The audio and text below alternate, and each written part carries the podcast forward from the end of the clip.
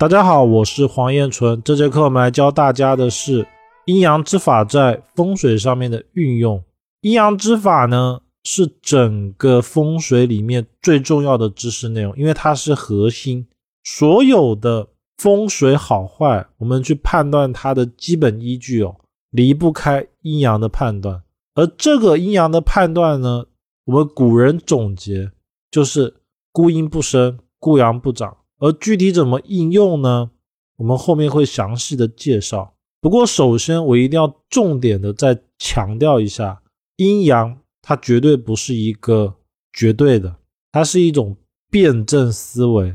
左边为男，右边为女，它不是一个固定的用法。而为什么我们现在这样子用呢？是因为我们的大环境，我们古人把这种关系给定死了，而这种文化呢，一直沿用到了我们现代。所以左为阳，右为阴；左为男，右为女。在现代来说，就是一个固定用法，这一点一定要特别的切记，不然的话，在后面论事的时候容易有问题。那我们来开始进入到我们的整个课程。什么是阴阳呢？阴阳它是我们中国古代文化的一个思想结晶。其实阴阳的概念呢，早就融入到了我们文化里面就是我们骨子里面其实就一直懂得这种。阴与阳之间的关系，不管是我们的说话语言各方面，都有很明显的阴阳属性。就是说，我们在使用这些状态啊，像说话啊、工作、做事、做人，我们一直是用一种叫打太极的状态。比如说，为什么我们讲话不要说死？为什么讲话要三分真七分假，或者七分真三分假？不要全部都往死里讲。那为什么在外人的时候要客套？这些呢，其实就是我们的一些阴阳的属性已经刻在了我们的文化里面。而阴阳之道呢，其实就是易学之道。我们所研究的《易经》，你把“易”这个字翻过来看，就会是日月，而日月呢，就是阴阳。所以，《易经》在研究什么？《易经》其实就是在研究阴阳之道。我们的古代人认为它是宇宙的最基本原则，也就是说，它是万事万物的核心，它非常的重要，它对于任何的事情都能使用。那我们这个章节重点的就是讲阴阳如何作用在风水上面。我们首先要先知道一下阳跟阴的属性。不过这边有一点哦，我们都知道左为男，右为女，所以左为阳，右为阴。这个是我们定义它的。当我们定义右边为男的的时候，左边会自动变成女的。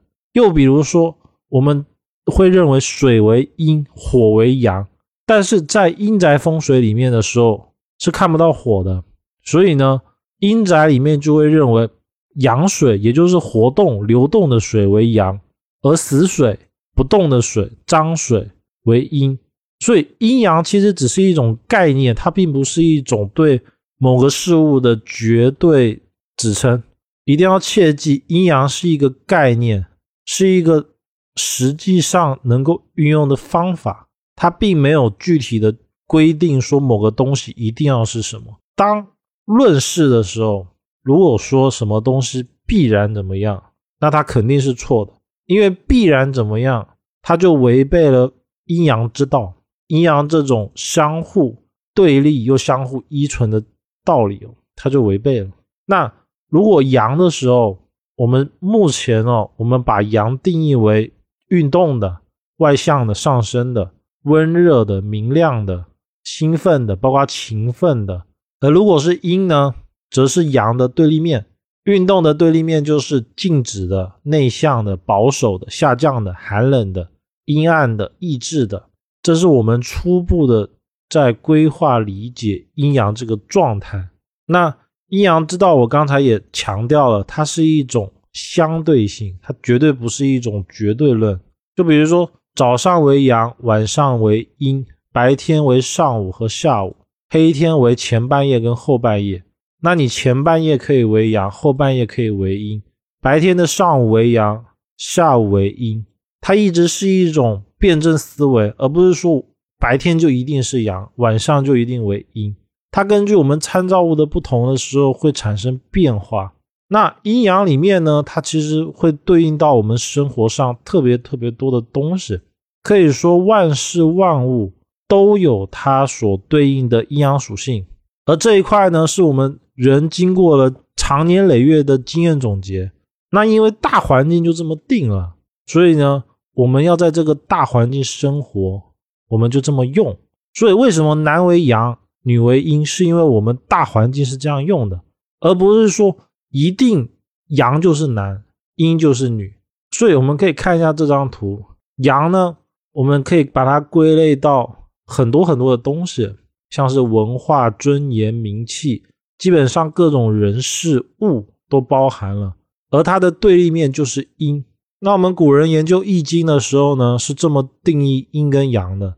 阳为先天，为不变，为内部，为传统，为遗传，为根基；而阴呢为后天。所谓的后天，就是我们能够改变的，比如说像奋斗、做事情、事业、名利，我们会认为它是阴；而阳呢，是我们生下来之后与生俱来的东西。这样的去理解呢，可能会好理解一点。但是阴阳的概念是特别特别丰富的，所以我们很难用三言两语讲明白。不过我们古人哦总归总结了阴阳之道就在于平衡，而所谓的平衡呢，就是把阳所对应阴的相同属性的东西达到一个平衡点。比如说男人的数量要跟女人一样，不然的话就会影响到后代的发展，诸如此类。那风水中怎么上去理解阴阳呢？房屋的左为阳，右为阴，而左边呢为阳，所以代表了男性；右边为阴，代表了女性。如果房屋的左边不好，比如说房屋左边有路冲啊，或者左边的墙壁破损了，往往会伤到这间房子的男性；而如果是右边有形煞或者房屋破损，往往会伤到。家里面的女性，这个就是我们阴阳之道在风水上的第一个用法。那其他呢，衍生上意特别特别的多，我们会在后面的课程逐步逐步的来讲解阴阳的这种概念呢，一定是阳中有阴，阴中有阳的。所以它一直不是说一种绝对论，没有绝对的好人，也没有绝对的坏人。就比如，如果这个世界上没有了坏人以后，那好人。也不复存在，因为他们势必要同时存在，而且在好的里面又有坏的，这就是我们所说的阴阳之道。而通过我们古人的研究呢，总结了一条法则，叫做孤阴不生，孤阳不长。什么意思呢？就是当一个东西或者一个人事物它极阳，只有阳或者只有阴的时候，它就不会生长，它代表了破灭，代表了没有。就比如说，如果全世界都只有男的，那基本上这个世界离死亡也没多远了。这就是一种阴阳之间的关系，而这种关系我们可以运用在各种东西上面，在风水上面呢也一样。那阴阳之道呢，还存在了第二个状态，叫做异性相吸，同性相斥。这个呢，就像我们磁铁一样，我们同性的呢往往会排斥，而异性呢会相互的吸引。风水中的阴阳平衡这一块呢，在前面的课程里面叫三大原则：阴阳平衡、五行流通、房屋友情里面，我也稍微的提到了一点，像是山水，山管人丁，水管财，一个高一个低，这就是很典型的阴阳平衡。明暗，像我们古人所说的明厅暗房，客厅要亮，卧室要暗，刚柔相济。明厅暗房如果反过来的话。夫妻感情会不好，动静也就是我们所说的开门立向，方圆代表了整体的结构。我们古人认为最理想的房子就是方中带圆的。包括说颜色，一间房子如果只有一种颜色，就是很极端的只有一种，往往都不会太好。比如说全黑或者全白，最好的状态呢，不管在房间、客厅，整间房子最好色系搭配是以。明暗为主，而这个状态啊，其实就是我们所说的五行流通，各种颜色都有，比例也要大体的相符，这样就是最好的。第二种呢，叫做摆设，这个摆设呢，就分了很多东西，像是植物为木，为活物为阳，而水为阴。那房子里面不可以都只有植物，也不可以都只有水。最理想的状态呢，是两个都要同时有，达到一种平衡的状态。木如果无水，则无财，这个财是成材的材，就是木木材材。而水如果无木呢，则无处发展，就是说它会像一滩死水一样不动。这就是阴阳互补、阴阳相生的一种道理。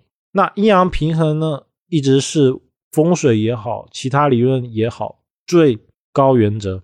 比如说，我们看这一张图，白虎生手煞。什么叫白虎呢？房屋的左边为青龙方，右边为白虎方。这个房子呢，就是左边没有东西，而右边有房子，这时候就产生了阴阳不平衡。而白虎方如果有煞，往往会压青龙方。而左边为阳，右边为阴，左边为男，右边为女，所以犯白虎生手煞的，往往克男丁。住在这间房子的男人容易有灾。第二个所谓的平衡状态呢，就是我们房子要方正圆满，所以不要出现像是缺角的情况。我们以此图为例的话，它的正西方、西南方缺角了。那正西方跟西南方是不是就是房屋的右边？房屋的右边对应的就是女性，所以这间房子正西方、西南方缺角，代表屋主女性有损。要么是健康不好，不然就是很容易有离婚的相。所以阴阳之道啊，其实就是我们整个风水之道的核心，是一个不得不学、不得不去研究的重要内容。